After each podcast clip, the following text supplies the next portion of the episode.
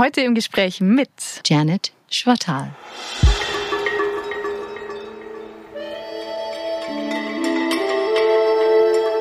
Es wurde mir nie die Frage gestellt, innerlich, ob ich meinen Traum leben darf oder nicht, sondern ich dürfte das machen. Und es war erst dann als Erwachsene, nachdem ich meine ganze Karriere relativ schnell und erfolgreich auch große Meilensteine erreicht hatten und dann selber meine eigenen Kinder gehabt haben und die selber dann erziehen müssten, welche Werte will ich weitergeben. Und daraus ist dann diese Idee entstanden.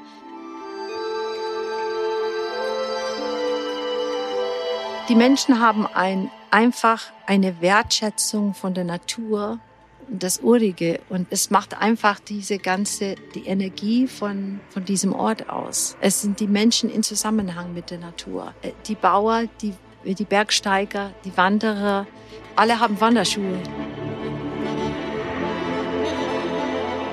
Musik ist auch eine Sprache und Theorie und die Technik, Klavier spielen zu lernen, ist auch seine eigene Sprache und das haben wir auch lernen müssen. Und das habe ich meinen Eltern zu bedanken.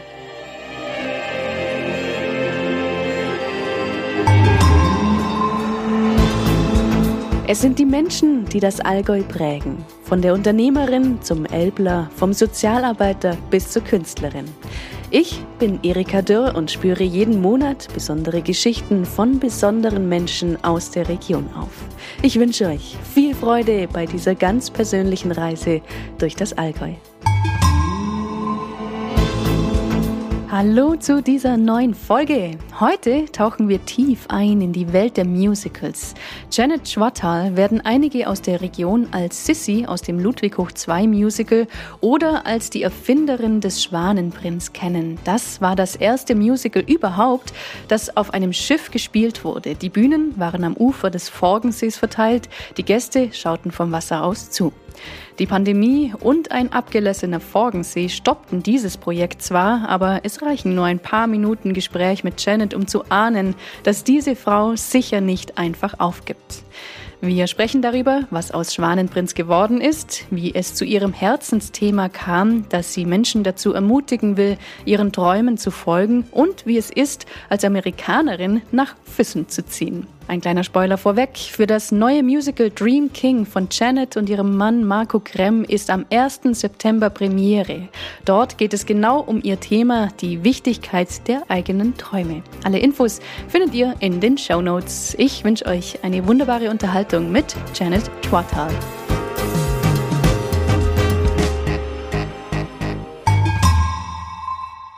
Janet, ich habe den schöneren Platz, muss ich sagen, weil ich schaue nämlich gerade voll auf den Säuling und ich ahne auch, dass daneben das Schloss Neuschwanstein ist. Aber es ist leider hinter dem See, hinter den Bäumen ein bisschen versteckt. Aber es ist auf jeden Fall eine super schöne Aussicht. Wir stehen hier direkt am Festspielhaus. Herzlich willkommen erstmal. Danke, danke schön. Und das Schloss ist gleich da. Ja, ich zeig's dir gleich. Kannst du sehen? Ich kann. Warte mal kurz. Es muss auf der linken Seite sein, hinter dem, hinter dem Baum. Genau, hinter, ja, genau. hinter diesem ja, ja. Baum. Ja, ich kann es erahnen. Janet, wenn man zu dir recherchiert, dann gibt es einen Satz, der immer wieder auftaucht und das ist Lebe deinen Traum. und ich habe mich gefragt, hast du das einfach schon immer gewusst oder hast du auch das erst lernen müssen? Das ist eine sehr gute Frage. Lebe deinen Traum, glaube ich, ist schon ein Slogan, ein, ein Value, ein, eine Werte, ein Glauben, die meine Eltern schon in mir eingeprägt sind. Also ich habe das große Glück gehabt, dass ich zwei Eltern hatte, die mich künstlerisch absolut und komplett unterstützt hatten von Anfang an. Meine Mutter war Sängerin und mein Vater äh, war Buchverleger, hat auch eine große Liebe für Theater. Und alles, was ich machen wollte als Kind, also zum ich gebe ein Beispiel. Ich habe vier kleinere Schwestern und wir haben immer zu Hause, wir fünf Schwestern, so kleine Spiele gemacht, so Theaterspiele. Und ich habe immer Regie geführt und alle meine kleinen Schwestern gesagt, was sie machen müssten. Und die haben uns einfach Spielraum ermöglicht. Also, dass wir tagelang auch Requisite besorgt und auch einen Platz geschaffen im Haus, dass wir das machen konnten und spielen konnten. Mein Vater hat immer Musik morgens lass es Wagner sein oder Liszt, irgendwelche klassische Großstücke mit 90 Mann Sinfonieorchester. Damit hat er uns aufgeweckt, Samstag in der Früh, wo wir dann im Garten Unkraut dann rausholen müssen. Und immer dabei war Musik. Das auch, auch Hausaufgaben, das auch Arbeit zu Hause, das auch Abendessen immer mit Musik in Begleitung war. Meine Mutter war große Musical Liebhaberin und hat auch samstags, sonntags immer dann die Andrew Lloyd Webber Musicals von Jesus Christ Superstar über Sweeney Todd immer gespielt und mitgesungen und wir konnten das alles auswendig, meine Schwestern und ich. Und dadurch war das für mich irgendwie ganz normal, dass ein Leben äh, begleitet wird mit Gesang, mit Musik, mit Fantasie, mit Geschichtenerzählung. Mein Vater abends der hat Geschichten uns erzählt. Der hat eine Story uns erzählt, die über Jahre bestimmt auch improvisiert und entworfen und entstanden durch die Erzählung am Abend, als wir alle beim Schlafen gehen wollten, von der Basco-Schwestern, die fünf Basco-Schwestern. Die Basco-Schwestern haben Santa Claus kennengelernt. Die sind meilenweit durch den Schnee gewandert, im, im Winter auf den Wegen, auf der Suche nach Wärme. Die sind den höchsten Bergen gestiegen, die, sind, die waren am Seen, die waren an Orte überall auf der ganzen Welt. Und er hat uns das einfach erzählt am Abend. Und damit bin ich aufgewachsen, auch als selber die Wünsche gekommen sind, zu singen haben meine Eltern mir äh, Gesangsstunden ermöglicht, also Klavierstunden schon ab fünf. Das war zum Beispiel eine Regel in unserem Haus. Neben Englisch lernen, neben Mathe, neben all die Hauptfächern in der Schule müssten wir fünf Schwestern alle Klavier spielen lernen. Das war Pflicht. Das war kein Hobby, die wir auswählen dürften, sondern jeder muss, weil Musik ist auch eine Sprache und Theorie und die Technik, Klavierspielen zu lernen, ist auch seine eigene Sprache und das haben wir auch lernen müssen.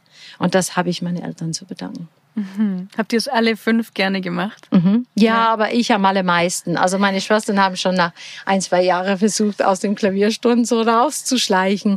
Aber bei mir war das irgendwie sofort eine Leidenschaft. Ich habe mit 15 meine erste Gesangsstunden gehabt und wusste schon vom Kind an, dass ich singen wollte. Ich habe Königin der Nacht von Mozart Zauberflöte gesungen im Bett äh, mit, mit 16 Jahren. Und das war schon in die Wiege gelegt und dann von mir quasi abgeholt. Und dieses zu deiner Frage, lebe deinen Traum, das wurde mir nie die Frage gestellt, innerlich, ob ich meinen Traum leben darf oder nicht sondern ich dürfte das machen. Und es war erst dann als Erwachsene, nachdem ich meine ganze Karriere relativ schnell und erfolgreich auch große Meilensteine erreicht hatten und dann selber meine eigenen Kinder gehabt haben und die selber dann erzielen müssten, welche Werte will ich weitergeben. Und daraus ist dann diese Idee entstanden.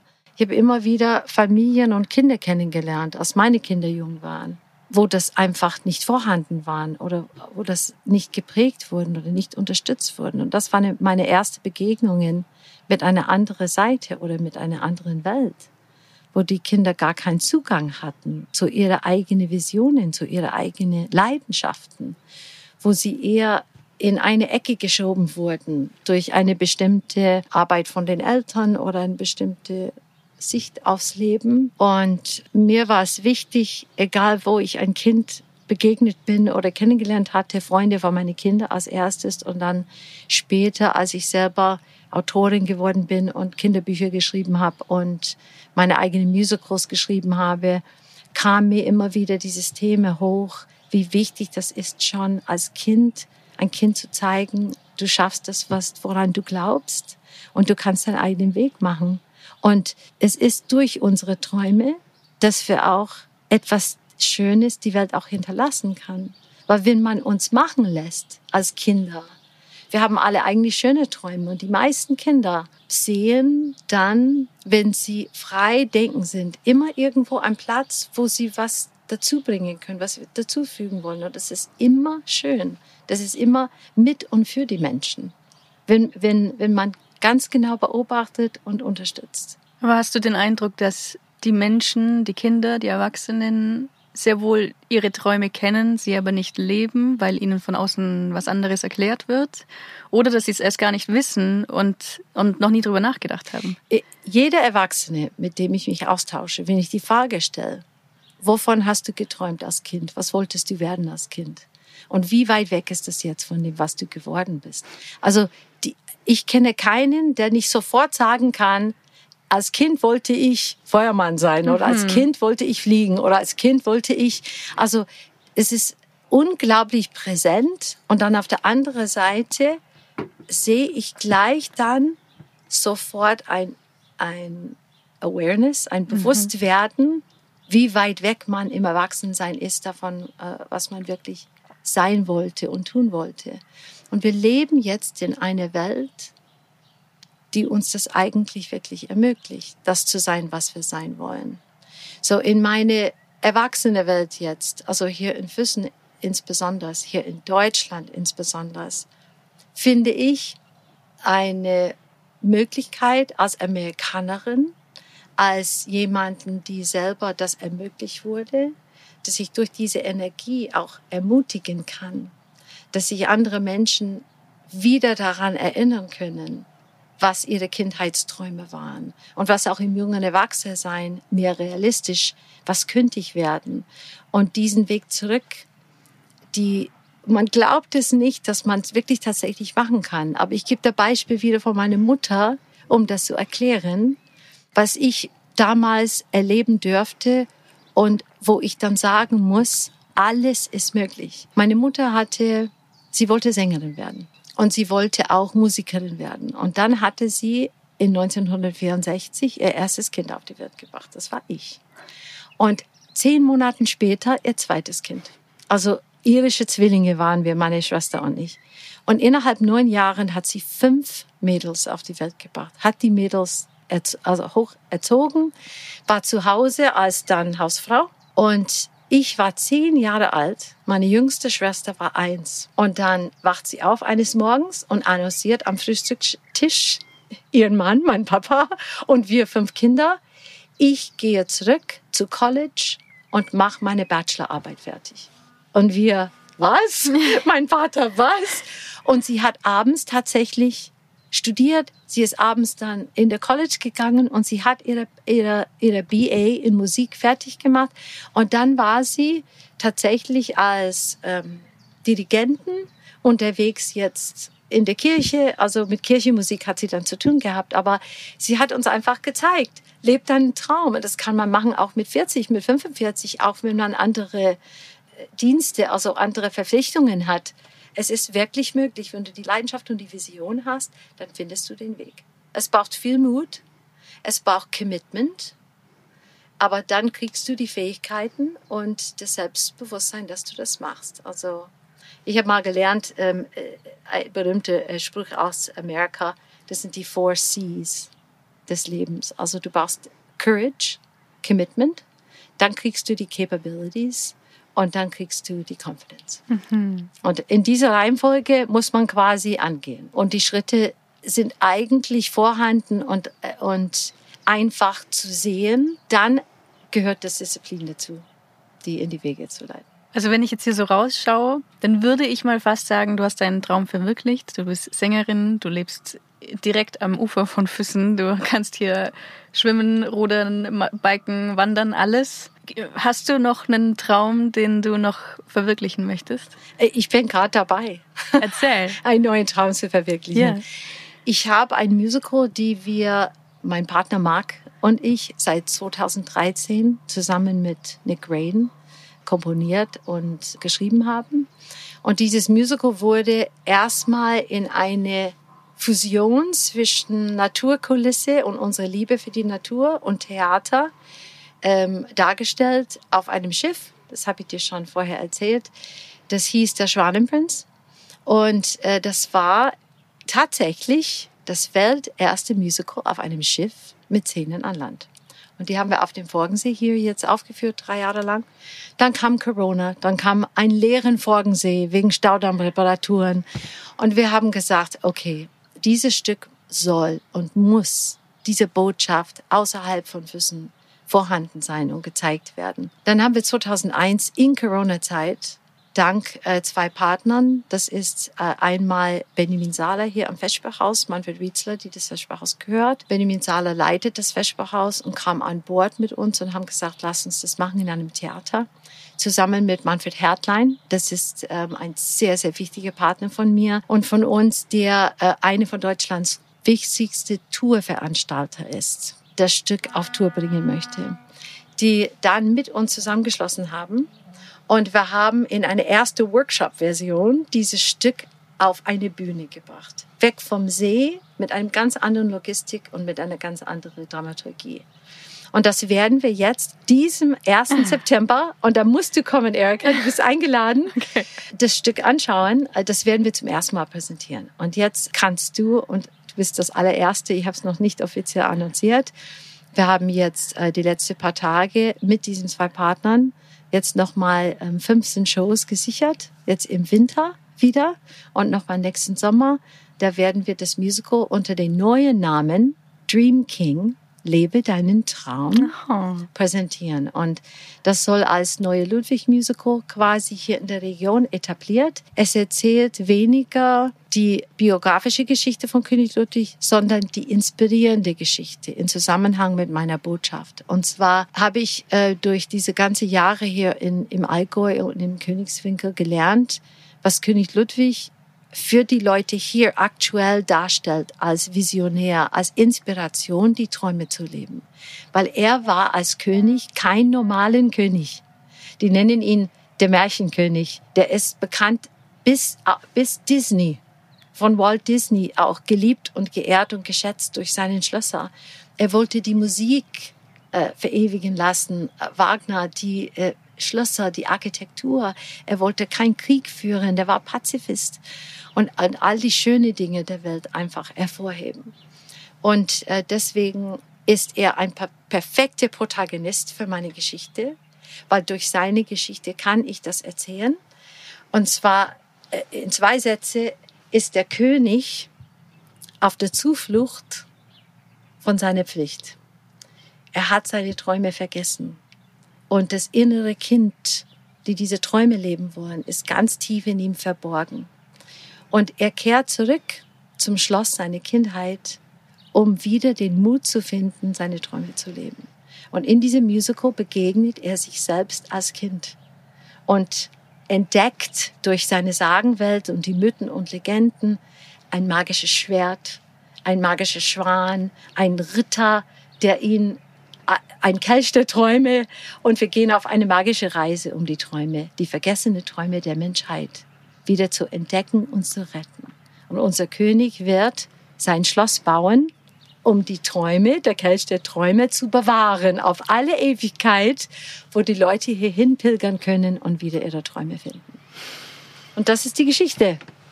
Also ab 1. September. Wir könnten mhm, darüber genau. wahrscheinlich noch eine ganze Stunde reden, das weil deine, du bist, deine Augen leuchten, du bist schwer begeistert. Das ist meine jetzige, ja. Äh, äh, ganz konkretes Ziel, wie ich weiterhin diese, diese Werte und diese Botschaft ähm, tatsächlich in die Welt setzen. Mhm. Oh. Ja, wie gesagt, ich könnte, oder da könnten wir jetzt wahrscheinlich noch eine Stunde drüber reden. Ich würde aber, ich habe noch zwei andere Themen. Okay, und wir haben gut. gar nicht mehr so viel Zeit. Ähm, und zwar, was mich persönlich total interessieren würde. Ich glaube, du bist 2005 das nach Deutschland gekommen. Du 2004 vier. für dieses Projekt, genau. Wie ja. war es? Also woher kommst du genau aus Amerika? Ich bin in sonnige Florida geboren Ach. und aufgewachsen an der Westküste in Portland, Oregon. Und da, wo es viel äh, Urbäume gibt und mhm. wunderbare Landschaft. Wie war es dann, wie war dein erster Eindruck von hier? Was, was erinnerst du noch, was dir aufgefallen ist? Egal ob Menschen, Landschaft, Kultur, irgendwas. Also was mir ganz besonders am Allgäu gefällt, sind die Menschen. Also die Menschen haben ein, einfach eine Wertschätzung von der Natur und das Urige. Und es macht einfach diese ganze, die Energie von, von diesem Ort aus. Es sind die Menschen in Zusammenhang mit der Natur. Äh, die Bauer, die, die Bergsteiger, die Wanderer, alle haben Wanderschuhe. Ja. Das ist, das ist das erste, was ich kaufen musste, als ich angekommen bin. Und zwar Wanderschuhe von einem Geschäft in Schwangau mit Blick auf den Forgensee und es ist ein Geschäft, wo der Papa jetzt den nächste Generation einführt in dieses Handwerk, darauf sie auch so stolz sind. Man fühlt sich geehrt, dass man hier diese Schuhe kaufen darf. Das ist keine Großkonzern, das sind keine Ketten, da ist, da ist wirklich Liebe für dieses Leben in Zusammenhang mit der Natur und wie man das lebt. Ich meine, es gibt natürlich auch Großkonzerne hier und es gibt auch Industrie hier, aber es gibt, ist eine andere, ganz andere Sicht auf das Leben, diese Lebensqualität. Die Leute, die hier leben, die leben bewusst hier. Die, die, die ziehen auch hier bewusst um. Es gibt die Reingeschmeckter, habe ich auch gelernt, ja. und die Urallgäuer. Ja. Und du musst zwei, drei Generationen hier sein, bevor du eigentlich als Allgäuer auch zählst. Das ist auch klar. Aber ähm, auch als Reingeschmeckterin wurde ich umarmt und herzlich willkommen äh, äh, geheißen von meinen Nachbarn, äh, damals in Schwangau und jetzt in Füssen, weil ich nämlich auch eine Wertschätzung für die Natur habe. Und nicht einfach gesagt habe, hey, ich bin hier als Amerikanerin, jetzt zeige ich euch, wie es geht, sondern ich bin hier zu lernen, ich bin hier, um eure Sprache und eure Kultur auch anzunehmen. Ich war mit dabei bei Alphorn Festivals und habe meine Nachbarn mich immer eingeladen und Grillfeste und Spanferkelgrill haben wir gemacht bei denen zu Hause im Garten. Und äh, es ist so authentisch. Es ist so authentisch. Und nicht halt das Kitsch, was man immer vielleicht auch sieht als Tourist mit Schloss und, und König und, und Sissi mit den Sternen und so weiter, wie ich so oft in Wien erlebt habe zum Beispiel. Und ich liebe Wien, das ist eine tolle Kulturstadt, aber Wien war meine erste Ort, meine erste Anhaltspunkt in Europa. Damals mit Anfang 20, als ich meine Graduiertstudium an der Hochschule in Wien gemacht habe, in Oper. Und durch Wien habe ich die Kaiserin Sissi kennengelernt. Aber als Kitsch pur. Ganz anders. Als ich jetzt die Kaiserin Sissi hier im Allgäu erlebt habe, am Starnberger See, auf diesen Roseninsel, wo sie sich heimlich voll mit König Ludwig 33 Mal kennengelernt hatte. Die Ruhe. Auch, dass man mit dem Boot darüber fahren muss. Also, das ist ganz anders. Und ich finde diese Verbindung zwischen die wahre Geschichten von Ludwig und Sissi und, und die ganze Geschichte hier zusammen mit Kunst, wie ich das jetzt vereinbaren kann nach 18 Jahren, das ist, ein, glaube ich, eine ganz einmalige Blick auf die Sache. Weil ich komme hier als Künstlerin, um das alles aufzusaugen, auf Schwarm. Und jetzt kommt die Botschaft raus, was für mich so wichtig ist. Und dieses Lebe dein Traum, das ist, glaube ich, auch hier gelebt. Obwohl, ob die Leute das so sagen würden oder ausdrücken würden. Wenn ein Arzt aus der Großstadt aussteigt und hier wohnt und praktiziert, er macht das sehr bewusst. Ich habe auch einen sehr guten Freund von Marc und von mir. Er hat ein Tonstudio hier gebaut. Und er kommt auch aus der Großstadt, aber hat zwei Kinder und will sie auch hier in der Nähe von der Natur erziehen. Das war für mich, für meine Kinder auch ganz klar. Als ich hier gekommen bin 2005, war mein Sohn bereit für die fünfte Klasse, quasi für die Mittelstufe, und meine Tochter, ähm, sechs Jahre alt, bereit für die erste Klasse. Und ich habe die hier eingeschult. Und genau das wollte ich, diese Verbindung, dass meine Kinder mit dem Fahrrad zur Schule fahren können oder laufen und haben Berge im Hintergrund und haben diese Natur, wo sie Sport ausüben können. Und äh, vor allem hier das Vesperhaus mhm. ist was ganz, ganz einmalig auf der ganzen Welt. Ja. Du hast vorher schon gesagt, dass du gerade mal drei Tage wieder hier bist. Du warst, du bist du eigentlich wahrscheinlich so mit der Seele gerade noch so irgendwo zwischen Amerika ja. und hier und mit der Sprache auch noch, glaube ich, ja. ein Stückchen. Ja. Ähm. Danke für euer Verständnis, übrigens, liebe Zuhörer, für meine, meine Fehler in euren wunderbaren Sprache. Ich bemühe mich.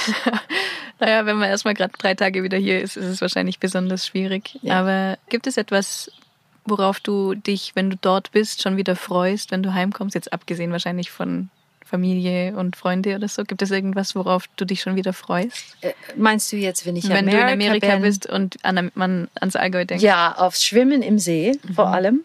Ich freue mich auf die Arbeit jetzt im Theater. Äh, zu Hause in Amerika arbeite ich auch, aber ähm, da bin ich meistens an meinem Schreibtisch und schreibe. Und hier habe ich dieses wunderbare Theater. Äh, ich freue mich auf mein Fahrräder, mhm. also mein Rennrad und mein Mountainbike. Und ja, ich freue mich auch wieder auf die Abendessen mit Freunden, wo wir auf dem Balkon sitzen, wo wir austauschen und wir haben im Hintergrund diese Landschaft. Mhm. Eine ganz private Frage, die mir ja. jetzt gerade einfällt. Ja. Freust du dich eigentlich auch aufs deutsche Brot? Du als Amerikanerin? Oh ja, und wie? Obwohl, Amerika hat jetzt mittlerweile vieles von Deutschland gelernt. Es gibt einen Bäcker in meiner Heimatstadt in Portland, heißt Grand Central Bakery. Und die haben einen deutschen Bäcker quasi mit an Bord und er backt jetzt ein wirklich tolles Brot. Aber ich muss echt sagen, es gibt nichts über ein gutes deutsches Brot. Also auch in Italien. Das ist furchtbar, wenn du nach Italien gehst, was die für weißes Brot haben, das nicht nach nichts schmeckt. Also das ist hier unschlagbar. Okay, ich ja. habe mich immer gefragt, ob vielleicht jemand, der wirklich in Amerika auch aufgewachsen ist, da einfach irgendeinen anderen Sensor verbaut hat, der irgendwie und dass du einfach amerikanisches Brot einfach viel besser findest. Nein, als nein. Und es, ich, ich kenne keinen Amerikaner, der hierher kommt, der auch der, der sein eigenes Brot äh, lieber hat. Okay. Nee, überhaupt nicht. Also unser Brot ist so schlimm, dass man zusammen, dieses Weißbrot, Wonder Bread nennen wir das, okay, Wunderbrot. Du kannst das zusammen, wie ein Marshmallow, du kannst das zusammen zerquetschen in der Hand und zusammenrollen und dann hast du so ein kleine Mini-Ball, so wie ein Mini-Brotei. Ja. Es ist, es ist ganz schlimm. Aber damit bin ich aufgewachsen und trotzdem lebe ich noch. Ja, offensichtlich. Ja. Okay, ah schön, dann habe ich das jetzt auch mal gelernt. Letzt, fast letzte Frage schon. Mhm. Wie sieht eigentlich dein Alltag aus? Also wie, ich meine, du bist wahrscheinlich, du bist abends natürlich im Festspielhaus auf der Bühne. Also gerade im Moment nicht, weil ich ewig gesagt wie auf die Produktionsseite bin. Mhm. Mein Mann ist gerade im Moment oder war gerade im Moment sehr äh, auf jeden Abend ähm, auf der Festspielhausbühne in Zeppelin. Der hat den Graf von Zeppelin gespielt und ich war jeden Abend in der Regieloge und habe ihn zugeschaut. So ich war im Theater, mhm. aber im Zuschauerraum eher, um ihn zu beobachten und zu bewundern. Äh, mein Tagesstruktur, die, ich bin sehr strukturiert übrigens, weil wenn man seine Träume leben will, dann braucht man ein Schedule. Okay. Und zwar einen ganz disziplinierten Schedule. Also es gibt für mich jeden Tag Sport in irgendeiner Form. Radern, Schwimmen, Laufen, irgendwas. Und es gibt Frühstück, Mittagessen, Abendessen fast immer zur gleichen Uhrzeit. Das ist geregelt von meinem Mann, weil meine Mark ist leidenschaftlicher Koch. Hat auch sein eigenes Kochbuch. Ich glaube, du weißt das auch, oder? Das steht auch auf der Webseite, ja. Genau, genau. Und er kocht wirklich wunderbar. Und es gibt zu einem genauen Zeitpunkt immer diese Essenszeiten. Und dazwischen habe ich meine Writing, das meine heilige Writing-Stunden. Und die sind gewidmet, dass ich nur kreativ schreibe an meine nächsten Projekte dass ich eintauchen kann. Und dann gibt's die anderen Stunden, wo ich dann telefoniere. Da gibt's eine genaue Uhrzeiten, wo ich dann äh, zur Verfügung stehe für Telefonate, für Interviews, so wie mhm. heute. Und durch diese rigorose Schedule schaffe ich peu à peu alle meine Träume immer wieder da, mal da, mal da. Es kommt natürlich immer Überraschungen und Ausweichungen von dem Schedule, die sind nötig natürlich. Aber so läuft mein Tag ab. Das ist immer äh, eine Kombination mhm. aus kreative, meditative Stunden, wo ich Ideen entwickle und wo ich dann an andere Teile der Arbeit arbeite. Da ist so viel vorzubereiten für eine Show zum Beispiel. Es gibt Kostüme, es gibt Bühnenbild, es gibt die Verträge mit Künstlern, es gibt die Vorbereitung, die Organisation mit deinem Team für einen Produktionsplan zu erstellen. All dies.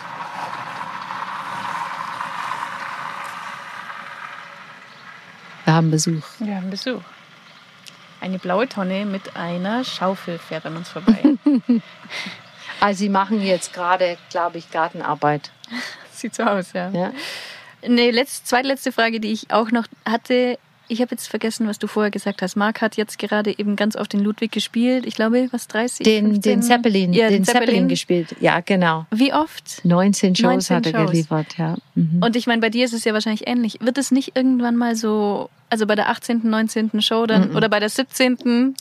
Nein, es ist eigentlich das Gegenteil. Bei einem guten Stück taucht man immer tiefer in einen Charakter ein und in eine Rolle und findet Nuancen, die jeden Abend spannend sind. Und jedes Publikum ist anders. Also jedes Publikum hat seine eigene Energie und du kommst auf der Bühne und du spürst diese Energie wie eine, wie eine Welle, wie eine Tsunami, dir entgegenkommen.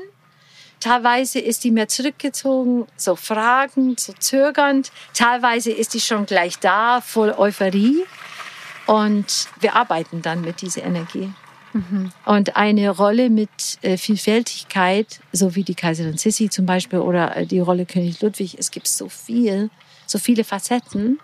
Und in, in, in diese Protagonisten meistens ist ein ganzer Lebenslauf in zwei Stunden. Man fängt jung an und dann hat man eine, irgendein Trauma oder hat irgendeine Herausforderung, ähm, den man meistern muss innerhalb der Dramaturgie. Und da entsteht auch immer wieder diese Geschichteerzählung. Und das wird immer wieder von neu erzählt und man lebt das tatsächlich. Und es, es gibt wahnsinnig viel Energie. Mhm. Man ist müde danach natürlich durch das Ganze, aber zufrieden dann, wenn es gut gelaufen ist. Und das Publikum feiert und lobt diese Geschichte, die die auch verinnerlichen konnten. Ja. Und, und, und ihr es auch machen können. Sage ich das richtig? Ja. Richtig Deutsch? Ja. ja. Letzte Frage. Ja. Jetzt wird's knifflig. Oh, oh, okay. Jetzt wird's knifflig. Jetzt, okay. Ja. Wenn du dir das Allgäu als eine Person vorstellst, ich weiß nicht, wie sieht die aus? Wie ist die? Wie, wie ist die drauf? Was hat die für Eigenschaften? Wenn ganz so das erste, was dir in den Kopf kommt. Das Allgäu für mich ist eine Frau mit Bergschuhe an, ein Wanderstock. Sie ist braun gebrannt. Sie ist schon nicht mehr 20, aber sie ist stark. Und sie läuft durch die Berge. Sie ist zufrieden mit sich selber. Sie hat viel erlebt, viel Hören, viel Tiefen viel Schicksalsschläge, aber sie ist dadurch gewachsen und sie hat nie ihre Lebensfreude verloren, weil sie immer wieder aufzaugen darf durch die Luft hier, durch das Grüne und die ist präsent in jedem Baum, in, in jedem Schritt auf diesem Weg, in jeder Aussicht, in jeder ähm, Wasser, kleine Wasserwelle in jedem See. Und es ist ein Geheimnis, um ein glückliches Leben zu haben, hier zu leben. Und diese mhm. Frau ist glücklich, weil sie das immer wieder entdecken darf, mhm. an jedem Tag. So sieht, das, so sieht sie aus. Okay. Und sie hat feuerrote Haare. weil sie hat immer wieder irgendwas Pfiffiges auch drauf. Mhm. Okay? Das ist Allgäu für mich. Okay. Diese Frau. Perfekt. Und die, die gibt es, glaube ich, im Echten. Hast du sie schon getroffen? Ja. Ja? Ja. Hast du jemanden aus, aus der Erinnerung beschrieben? Ja, ich, ich habe eine Frau im Kopf gerade. Ja. ja. ja.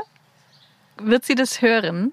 Könnte sein, dass sie das hört. Ich, möglicherweise. Wahrscheinlich nicht, weil sie ist oben auf dem Berg wahrscheinlich heute. Ja. Das ist wie ein Berggeist. Und ich weiß nicht, eine Frau, aber da ist irgendwas, das Allgäu hat irgendwas Weibliches an sich, muss ich sagen. Äh, das kann ich auch nicht so gut erklären, bis auf dass wir Frauen, ob wir Kinder auf die Welt bringen oder nicht, es ist diese Erwartung, diese vorige Möglichkeit, die wir besitzen, die uns nah an die Vollendung bringt, finde ich. Ich finde, äh, also ich habe einen Jungen und ein Mädel als, als Kinder und ich merke, wie so schwer mein Sohn kämpft. Und ich glaube, viele Männer, die ich kennengelernt dürfte und, und nahe stehe, kämpfen, um einfach mit sich selber zufrieden zu werden und mit, mit dem Leben auch klarzukommen. Da ist, glaube ich, alleine durch die Unterschiede im Körper, dass wir Frauen einfach was voraus haben. Mhm. Nicht, dass wir das immer erreichen. Und ich kenne ein paar Männer, die, die weiseste, äh, zwei Leute, die ich kenne, sind Männer, mein Papa und ein vertrauter Berater, den ich kenne. Aber äh, trotzdem, glaube ich, ist der Weg äh, schwerer. Und Allgäu bietet das. Allgäu bietet das, was auch in den Zellen jeder Frau ist. Das ist Wohlsein und das ist diese Vollendung. Mhm. Und ähm, immer mit jedem Moment ein neues, neues Geburt. Mhm. Und damit, glaube ich, kann ich da aufhören mit, meine, mit meiner ja, Philosophie. Okay. Janet, hey, vielen Dank für das Gespräch. Gerne, sehr gerne. vielen Dank. Wer ein Interesse an Allgäu und Kultur hat, dem empfehle ich einerseits die Folge mit Anne-Verena Freibott über die Arbeit als Dramaturgin am Landestheater in Memmingen und die Folge mit den beiden Männern von Pianotainment, die mit ihrer fröhlich spielerischen Klaviershow die ganze Welt begeistern. Alle Links gibt's auf podcast.allgäu.de und in den Shownotes. Wenn euch der Allgäu Podcast gefällt, hinterlasst gerne ein Sternchen oder eine Bewertung bei iTunes oder Spotify. So wird der Podcast noch besser gefunden und ihr zeigt noch dazu Wertschätzung für diese Show. Vielen Dank fürs Zuhören.